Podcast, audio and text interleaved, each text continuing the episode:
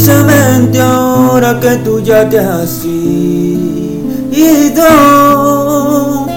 me han dicho que has estado engañándome.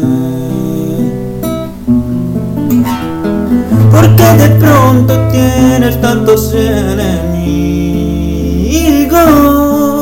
porque tengo que andar